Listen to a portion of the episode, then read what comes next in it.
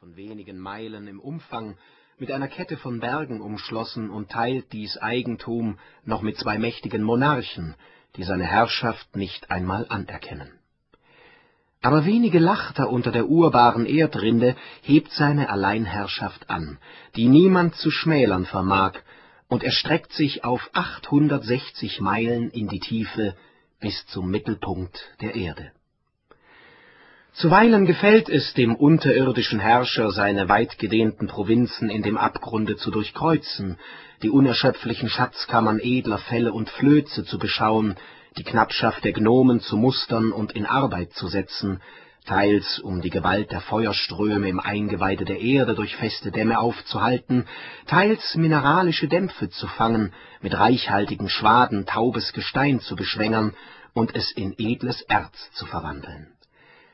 Zuweilen entschlägt er sich aller unterirdischen Regierungssorgen, erhebt sich zur Erholung auf die Grenzfeste seines Gebietes und hat sein Wesen auf dem Riesengebirge, treibt da Spiel und Spott mit den Menschenkindern wie ein froher Übermütler, der, um einmal zu lachen, seine Nachbarn zu Tode kitzelt. Denn Freund Rübezahl, sollt ihr wissen, ist geartet wie ein Kraftgenie, launisch, ungestüm, sonderbar, bengelhaft roh, unbescheiden, stolz, eitel, wankelmütig, heute der wärmste Freund, morgen fremd und kalt, zu Zeiten gutmütig, edel und empfindsam, aber mit sich selbst in stetem Widerspruch, albern und weise, oft weich und hart, in zwei Augenblicken, wie ein Ei, das in siedend Wasser fällt, schalkhaft und bieder, störrisch und beugsam, nach der Stimmung, wie ihn Humor und innerer Drang beim ersten Anblick jedes Ding ergreifen lässt. Von alten Zeiten her, ehe noch Japhets Nachkömmlinge so weit nordwärts gedrungen waren, dass sie diese Gegenden wirtbar machten, tosete Rübezahl schon in dem wilden Gebirge, hetzte Bären und Auerochsen aneinander, dass sie zusammen kämpften, oder scheuchte mit grausendem Getöse das scheue Wild vor sich her und stürzte es von den steilen Felsenklippen hinab ins tiefe Tal. Dieser Jagden müde zog er wieder seine Erichstraße durch die Regionen der Unterwelt und weilte da Jahrhunderte, bis ihm von neuem die Lust anwandelte, sich an die Sonne zu legen und des Anblicks der äußern Schöpfung zu genießen.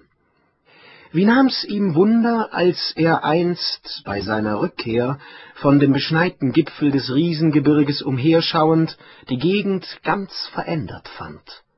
Die düstern, undurchdringlichen Wälder waren ausgehauen und in fruchtbares Ackerfeld verwandelt, wo reiche Ernten reiften. Zwischen den Pflanzungen blühender Obstbäume ragten die Strohdächer geselliger Dörfer hervor, aus deren Schlot friedlicher Hausrauch in die Luft wirbelte. Hier und da stund eine einsame Warte auf dem Abhang eines Berges, zu Schutz und Schirm des Landes, in den blumenreichen Auen weideten Schafe und Hornvieh, und aus den lichten Hainen tönten melodische Schalmeien. Dem ungeachtet wagte er einen Ausflug ins Land fürs Studium der Menschheit, schlich unsichtbar herab ins Tal und lauschte in Busch und Hecken.